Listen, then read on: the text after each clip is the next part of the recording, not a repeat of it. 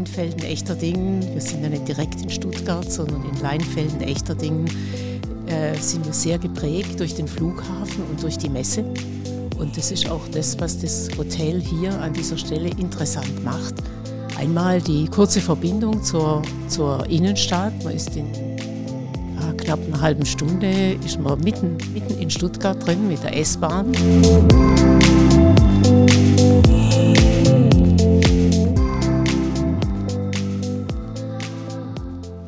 Hallo und herzlich willkommen zu Mein Top Hotel Talk. Mein Name ist Jan-Peter Kruse. Gemeinsam mit Jacqueline Schaffrath, Leiterin Hotelguides von meintophotel.de, stelle ich Ihnen hier im Mein Top Hotel Talk einzigartige Hotels vor und spreche mit Hoteliers. Zudem verraten wir Ihnen Geheimtipps aus den jeweiligen Regionen. Heute sind wir im wunderschönen Parkhotel Stuttgart Messe Airport. Und hier begrüßen wir Jacqueline Schaffrath. Hallo, Frau Schaffrath. Hallo, Herr Kruse.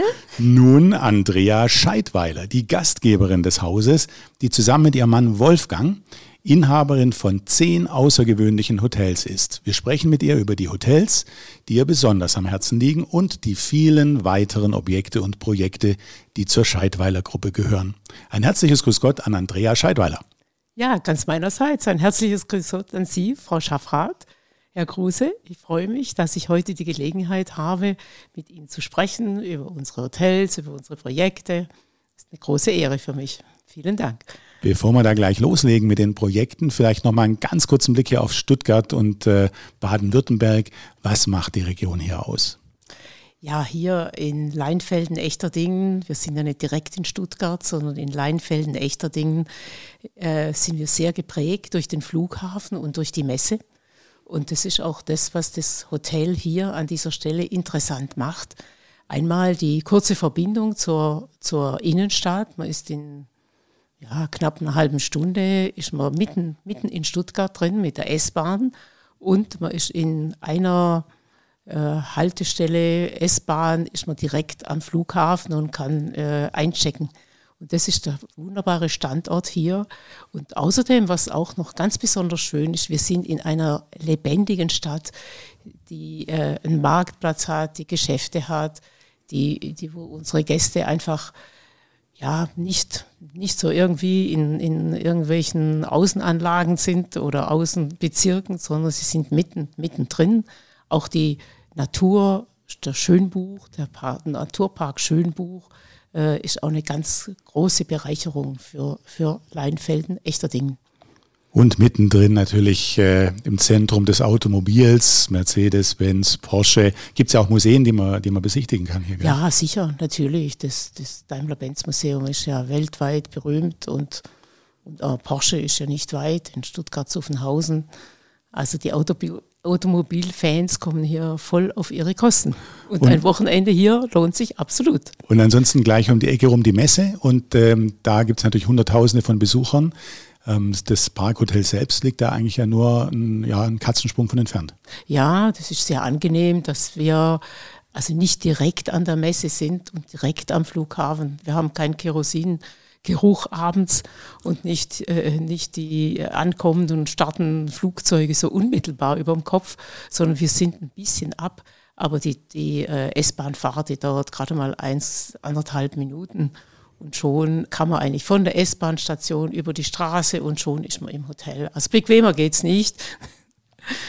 Wir haben es ja gerade schon gehört. Sie haben äh, viele namhafte Hotels in ihrem Portfolio. Dazu gehört das Parkhotel Pforzheim auch, das Parkhotel Heilbronn und das Hotel Therme Bad Teinach.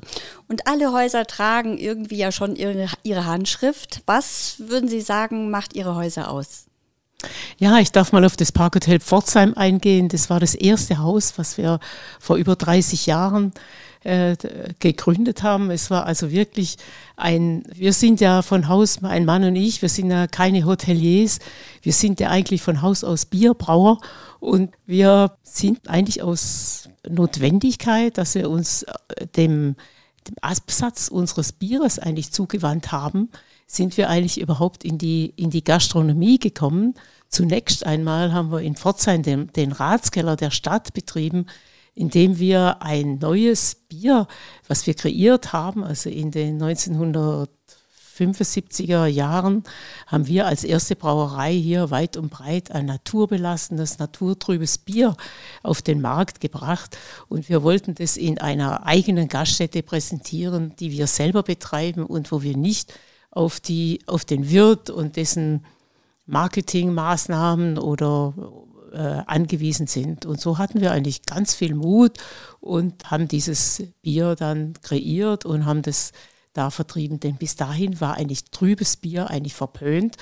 Denn trübes Bier galt als verdorbenes Bier. Und wir hatten aber festgestellt, dass, dass das Bier, was man in der Brauerei als Braumeister direkt vom Lagertank abzapft, dass das eigentlich viel, viel besser noch schmeckt, als, als wenn das anschließend filtriert wird. Denn da sind die ganzen viel mehr Inhaltsstoffe drin, da sind die Hefen drin, da sind Eiweißstoffe drin, die einfach durch die Filtration raus, rauskommen, aber doch die Vollmundigkeit und den Geschmack ausmachen. Sie sind echte Expertin, Sie sind Braumeisterin, ich bin gell? Braumeisterin, ja, ja. Genau. Bin Braumeisterin. Und, und Sie ja. haben zusammen mit Ihrem Mann in Weihenstephan das gelernt, ne? Studiert. Die, wir, ihr haben, studiert, wir ja. haben uns dort kennengelernt.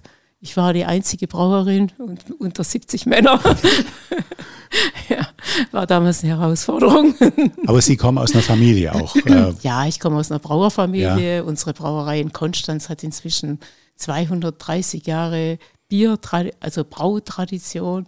Ist also ein ganz, und unsere Tochter Dorothee wird jetzt demnächst die Brauerei weitermachen in, in Konstanz. Und sie hat es auch gelernt, die Tochter? Ihre Tochter auch die Brauereimeisterin? Dorothee, nein, Oder? die hat, äh, die hat sich auf Betriebswirtschaft und Marketing hat sie sich spezialisiert. Mhm. Das nötige Brauinput, das kriegt sie dann von unseren Eltern. Genau. Ähm, heute heute gibt es ja mehr Frauen, die das auch äh, lernen, oder? Also bei Ihnen war das noch eine absolute Ausnahme. Damals war es eine absolute, war ich eine absolute Rarität. Aber man muss dazu sagen, es gab auch damals schon Klosterfrauen, die die äh, Brauwesen studiert hatten. Denn die Klöster haben ja, äh, auch die Frauenklöster haben ja von alters her äh, Bier gebraut. Und da hat es forsche Klosterfrauen gegeben, die dann sich dem Brauereiberuf zugewandt haben. Das gab's. ja. Also das Ja. Bier spielt eine entscheidende Rolle in Ihren Hotels. Absolut, spielt das Bier eine große Rolle in unseren Hotels. Und man sieht es immer auch, wieder. ist auch ein Kulturgut. Also ich sehe es auch so als Kulturgut, Bier. Aber äh, Ihre Häuser macht auch aus, dass Sie auch in allen Häusern eigentlich über einen wunderschönen Wellnessbereich verfügen. Also Gäste können nicht nur zum Tagen in Ihre Häuser kommen, sondern sie können sich auch wunderbar erholen. Ja, also ich muss sagen, durch das, dass wir keine Hoteliers sind, haben wir eigentlich den Gedanke Hotel, Gastgeberschaft eigentlich von der Kundenseite, von der Gastseite äh, beleuchtet. Was würde uns Spaß machen, wenn wir in ein Hotel kommen? Wir haben eigentlich immer von der, von der Seite her unser Hotel angeschaut und nicht von Strukturen oder, oder wir waren, möchte man mal sagen, in, Ansprüch, in Anführungszeichen nicht verbildet. Einfach, das waren unsere Leitlinien. Also immer die denk, Seite des Gastes wir haben eingenommen. immer die Seiten des Gastes angeschaut. Was, was Ja. auch in unseren Business-Hotels war uns wichtig, da so ein Touch Ferienhotellerie da reinzukriegen mit, mit, mit, ja, mit einem schönen Wellnessbereich, mit einfach Annehmlichkeiten, die, die man immer stringent geführten Business-Hotel eigentlich weniger hat. Und auch mit einer tollen Kulinarik. Ne? Also Ja, Kulinarik spielt auch ja, eine große Rolle. Das war für uns auch äh, total wichtig. Denn wir essen sehr gerne, wir legen Wert auf, äh, auf gutes Essen, auf gute Produkte. Und das, was wir uns selber wünschen, das wollen wir ja unseren Gästen bieten. Das ist ja klar. Gehen wir nochmal zurück. Sie haben schon gesagt, Sie haben Absatzwege gesucht für das Bier und haben dann äh, mit dem Ratskeller begonnen. Ich habe 1978 äh, hier Genau, bei mir stehen. das, ja. Genau. Da, und dann ging es dann da, das haben Sie eine Weile gemacht und dann ging es aber schon wieder wir, weiter. Ja, das genau. haben wir gemacht, ja. Wir haben dann sehr gute Mitarbeiter gefunden, sodass wir dann die äh, Stadthalle damals in Mhm. Pforzheim bewirtschaftet haben. Das war auch so ein neues Projekt, an was wir uns da angetraut haben. Die Groß, Großgastronomie, großes Catering. Auch keine Ahnung gehabt, aber auch das ist, ist gut gelaufen. Wir haben immer sehr viel Mut gehabt, muss ich sagen. Immer. Das macht den Unternehmer aus. Ja, und wir haben am Anfang oft gar nicht gewusst, was uns am Ende erwartet, aber wir haben einfach durchgestanden und das war, und das war gut so. Aber dann sollte zu dieser, zu diesem, zu dieser Stadthalle, jetzt heißt es Kongresszentrum Pforzheim, ein Hotel gebaut werden.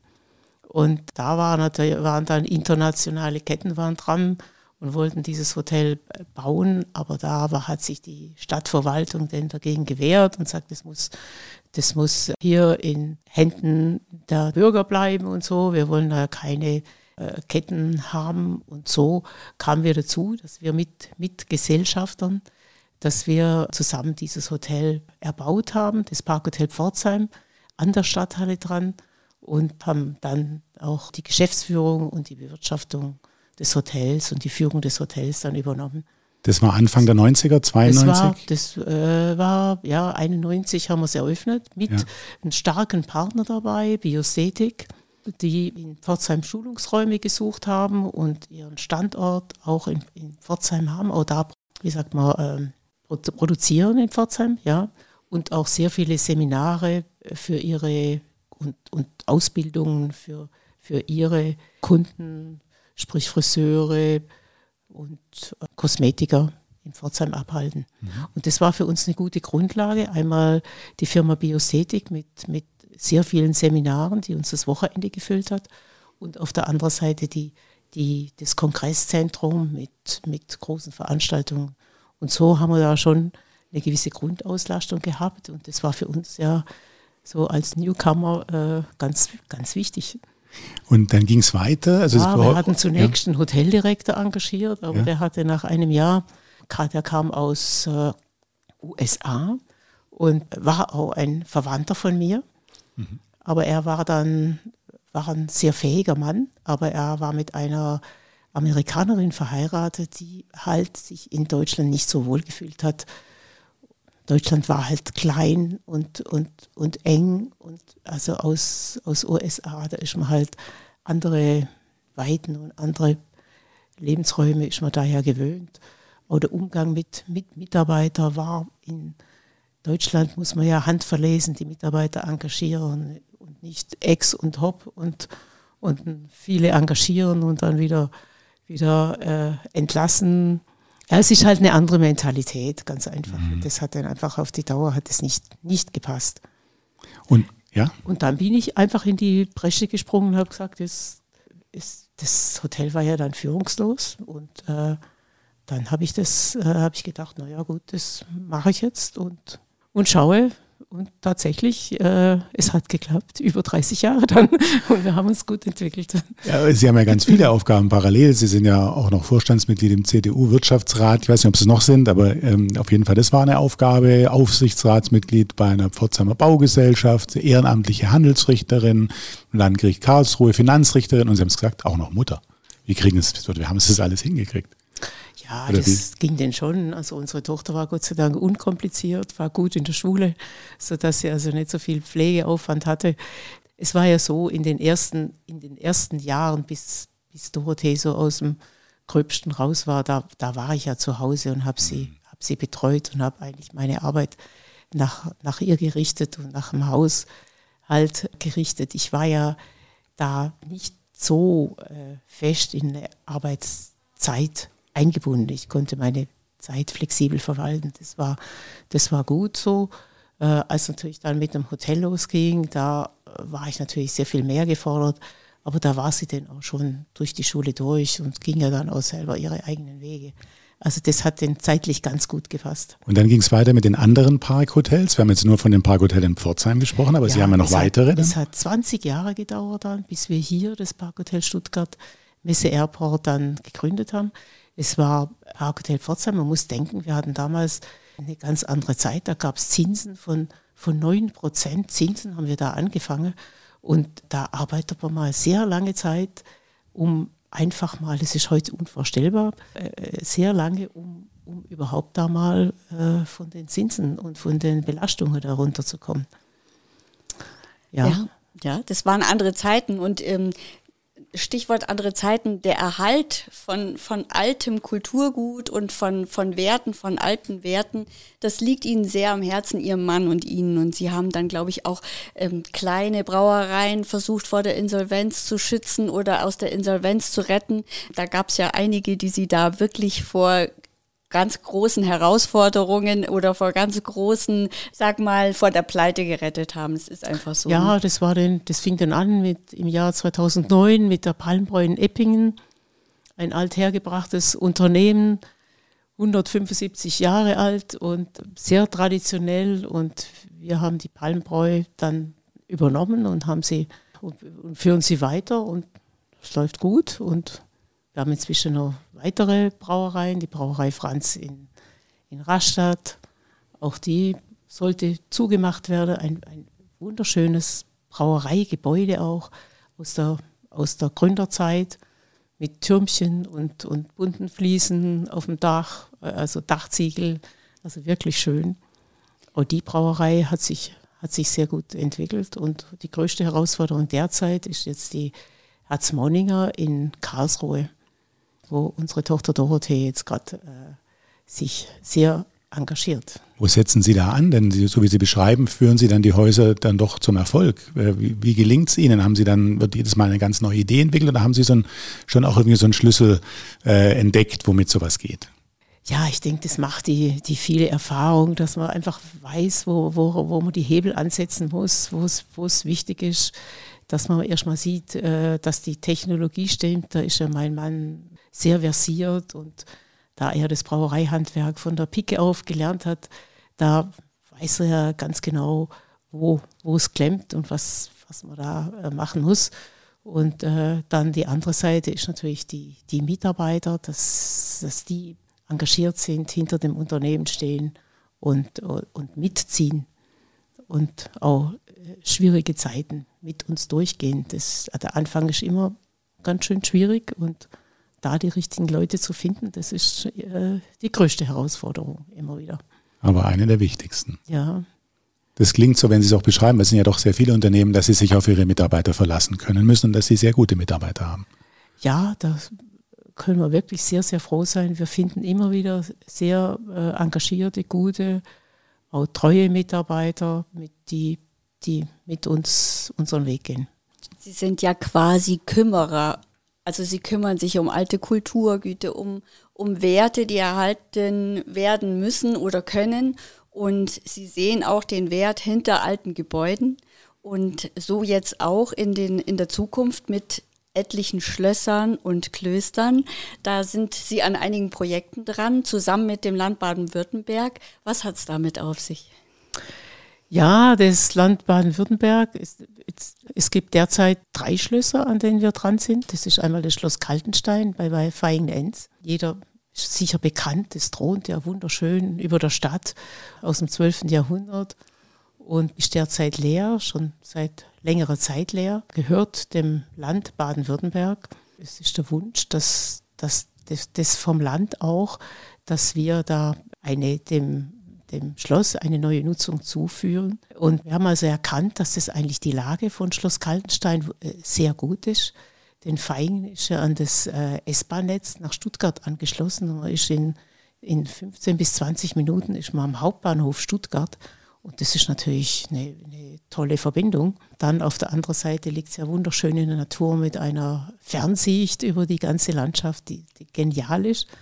Aber es ist echt nicht so einfach, das Denkmalamt, die, die, alle, auch die Bürger der Stadt Feigenenz so auf einen Nenner zu kriegen, dass wir mit, mit dem Bau beginnen können. Dann die Stifte gibt es immer wieder mit der Feuerwehr, gibt es dann Probleme, kommen die durchs Tor, können die löschen oder auch nicht. Oder, also es klemmt gerade. Aber, aber wo, wo stehen Sie gerade da? Also ist, ist es in, ähm, ja, in Sichtweite, dass es losgehen kann? Ja, es sind jetzt gerade noch ein paar, paar Hindernisse zu überwinden, aber ich, wir hoffen, dass es jetzt in Kürze dann funktioniert. Vielleicht erzählen Sie von den anderen Projekten auch noch. In Brackenheim gibt es noch eins, gell? In Brackenheim, ja. In Brackenheim, da sind wir schon gut vorangeschritten in, in Brackenheim. Da ist es ja dieses äh, Renaissance-Schloss aus dem 15. Jahrhundert. Und äh, da wird auch eine ein Museum für Wein, die sogenannte Weinzeit wird da eingebaut. Brackenheim ist ja die größte Winzergemeinde in, im ganzen Land und ist auch stolz darauf. Und da soll also ein, da wollen wir gerne ein modernes, interessantes Museum, also was nicht den üblichen Museen entspricht, sondern was einmal die Umgebung und die Winzer einbindet und sie da präsentiert, auf der anderen Seite auch eine moderne Präsentation über, über Wein und die Besonderheiten. Wie haben Sie die Schlösser entdeckt? Das ist ja eine ganz neue Idee jetzt. Äh, ich meine, eine ganz neue ist sie nicht. Frau Schaff hat es ja gesagt, das liegt Ihnen schon am Herzen. Aber wie sind Sie jetzt auf diese Projekte ja, gestoßen? Sagen, die, es kommen sehr viele Leute auf uns zu.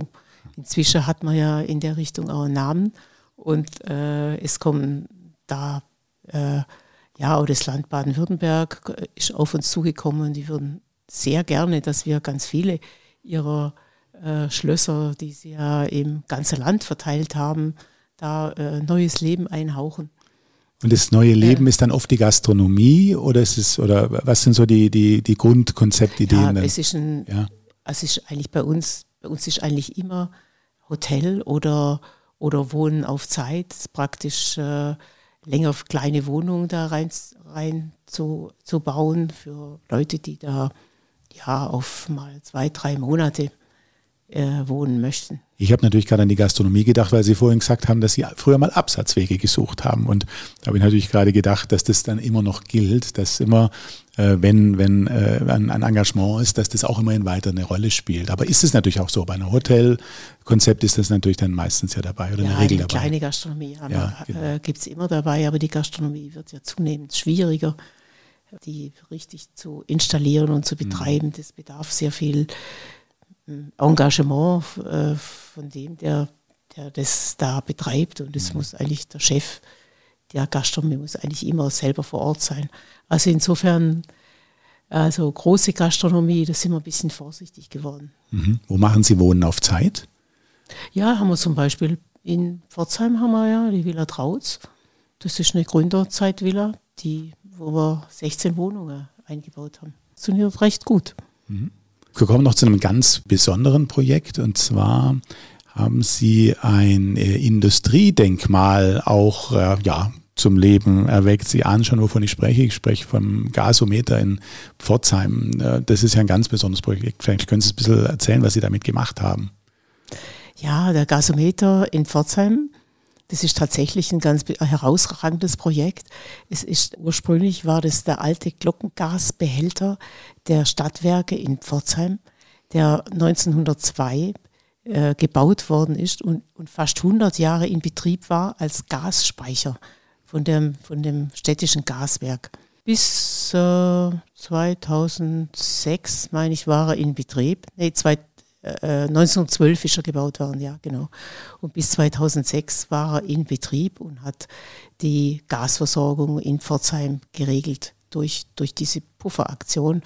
Und dann äh, wurde ein großer Gasbehälter, ein runder äh, Gasbehälter gebaut, sodass dieser Glockengasbehälter nicht mehr nötig war. Und er, ist, und er sollte verschrottet werden. Das haben wir also in der Zeitung gelesen. Dann äh, hat mein Mann gemeint, also das kann man ja eigentlich nicht machen. Das ist ja ein Industriedenkmal und Pforzheim ist ja arm an, an alten Gebäuden, weil es ja im 23. Februar 1945 so, so sehr zerstört worden ist, sodass die Innenstadt praktisch ausradiert worden ist. Und da steht eigentlich nicht mehr viel Altes.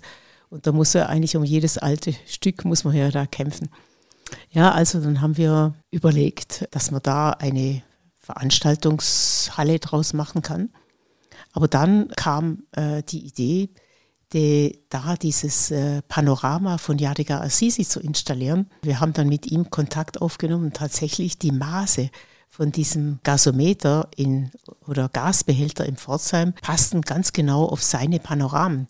Denn er hatte in Dresden und in Leipzig auch mit seinen Rundpanoramen alte Gaskessel benutzt um dort äh, sein Panorama zu installieren.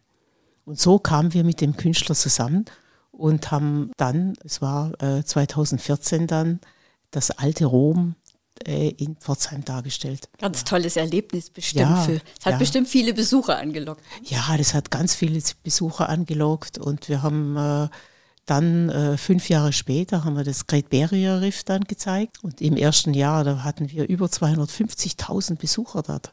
Also das war ein Wahnsinnshype. Aber mit, mit Corona war das ein unglaublicher Abbruch dann. da kam, mussten wir den Gasometer schließen. Es war nicht mehr möglich. Die, die ganzen Busse, die da ja täglich bis sieben, acht Busse kamen da ja täglich an, um das anzuschauen.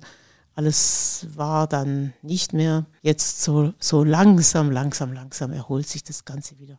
Aber ein tolles Projekt. Also ja. eins von vielen Projekten. Haben wir jetzt irgendeins gerade noch nicht angesprochen oder gibt es noch eins, was Sie in Aussicht haben, wo Sie sagen, da können Sie schon drüber reden? Ja, also unsere Klöster sind ja nur interessant. Unser derzeitig äh, interessantestes Kloster ist das Kloster Steinfeld in der Eifel. Das war, mein Mann ist ja in der Nähe aufgewachsen und kannte dieses Kloster schon von Jugend an. Und dieses Kloster sollte verkauft werden.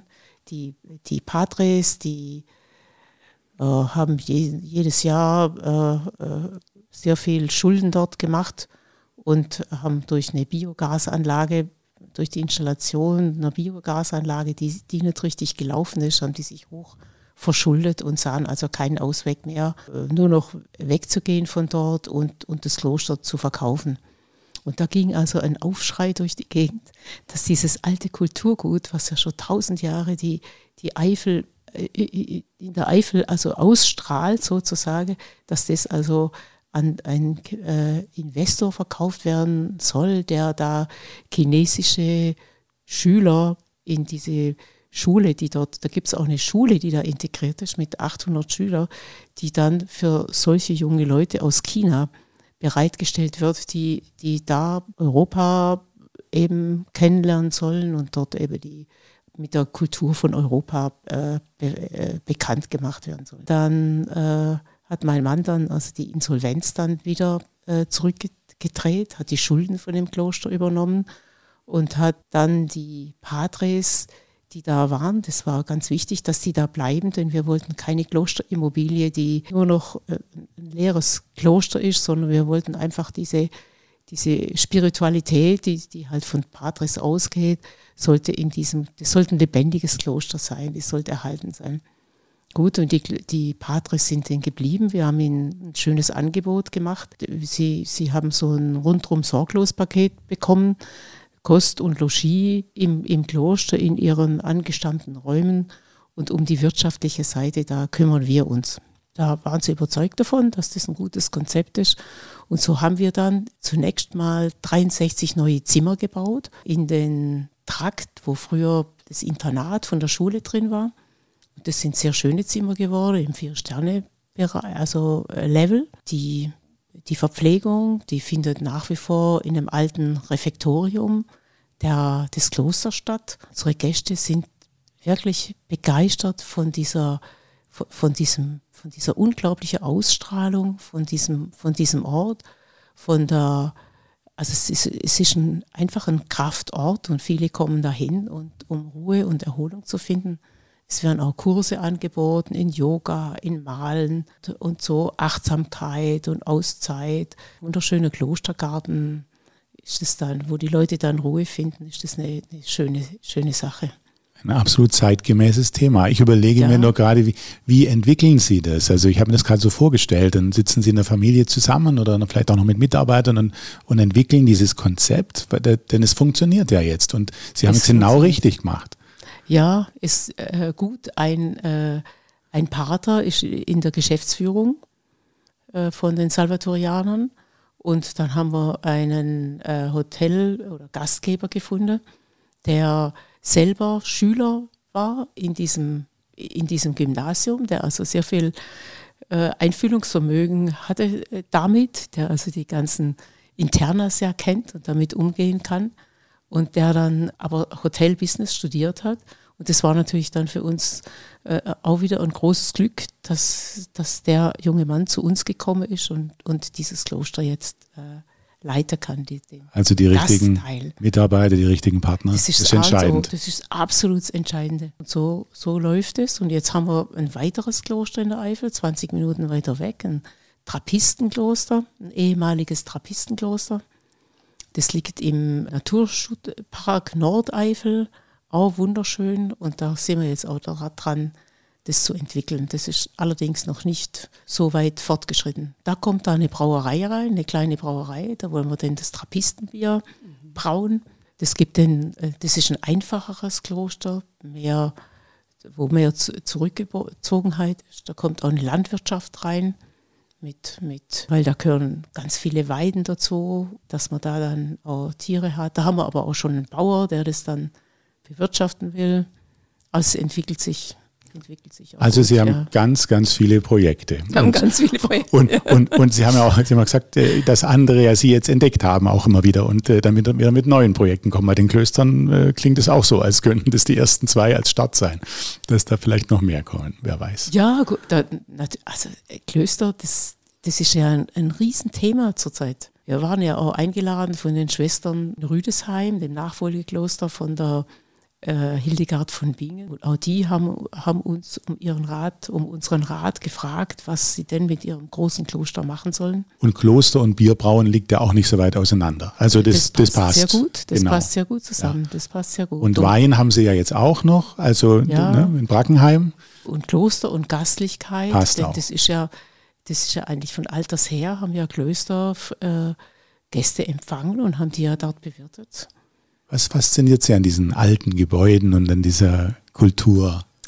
Ja, also die alten Gebäude haben einfach einen Flair, die haben eine Ausstrahlung, die haben eine Schönheit in sich, die, die man in einem neuen Haus nicht hinkriegt. Deswegen übernehmen wir auch gerne alte Häuser auch, wie zum Beispiel auch das Hotel Therme Bad Teinach, ehemalige Sitz, Sommersitz der Könige von Württemberg. Auch das ist, ist auch so ein wunderschönes, eine wunderschöne Perle in unserer, in unserer Kette von äh, Hotels. Zum Beispiel jetzt, wenn wir die Altertümer ansprechen. Ja. Gut, dieses Hotel ist neu gebaut jetzt. Auch da, oder zum Beispiel die Achalm, das sind neue Hotels, die wir gebaut haben. Es gibt die Kriterien, also an, es müssen immer sehr äh, tolle Landschaften sein. Hier in, in Stuttgart war es natürlich eine sehr, sehr gute Lage. Die ist außergewöhnlich gut. Hier die Lage, die hat uns da fasziniert. Am Bodensee haben wir da noch Hotels in Überlingen und in Konstanz. Wie viele Hotels haben Sie dann jetzt, die Sie betreiben oder die, die, die zu Ihnen gehören? Zu der ja, das sind jetzt über zehn schon. Mhm. Ja. Und daraus haben wir dann die, eine kleine Kette gemacht, die Private Hotel Collection. Wahrscheinlich, mich würde, mich würde interessieren, was war denn Ihre allerbeste Entscheidung, die Sie jetzt getroffen haben, generell? Die allerbeste? Generell, nicht nur die berufliche, also generell, ja die allerbeste Entscheidung war bestimmt, dass, dass mein Mann und ich wir uns gefunden haben. Denn das sind Weinstefan Wir sind ein tolles Team. Ja. Das hört sich so wir an. Sind, wir sind ein tolles Team von Anfang an in Weinstefan schon. Und dass wir also doch miteinander viel bewegt haben. Und was war die beste berufliche Entscheidung? Die beste berufliche Entscheidung. Ja, ich muss sagen, es hat sich eigentlich immer, immer so weiterentwickelt.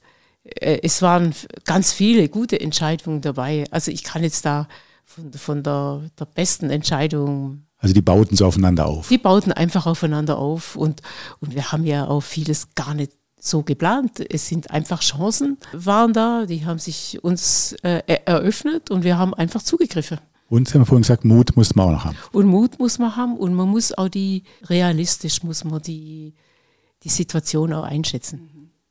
Also das muss man schon, denn sonst, man darf nicht im Übereifer äh, was machen, wo man nachher äh, baden geht. Das blieb uns Gott sei Dank äh, erspart.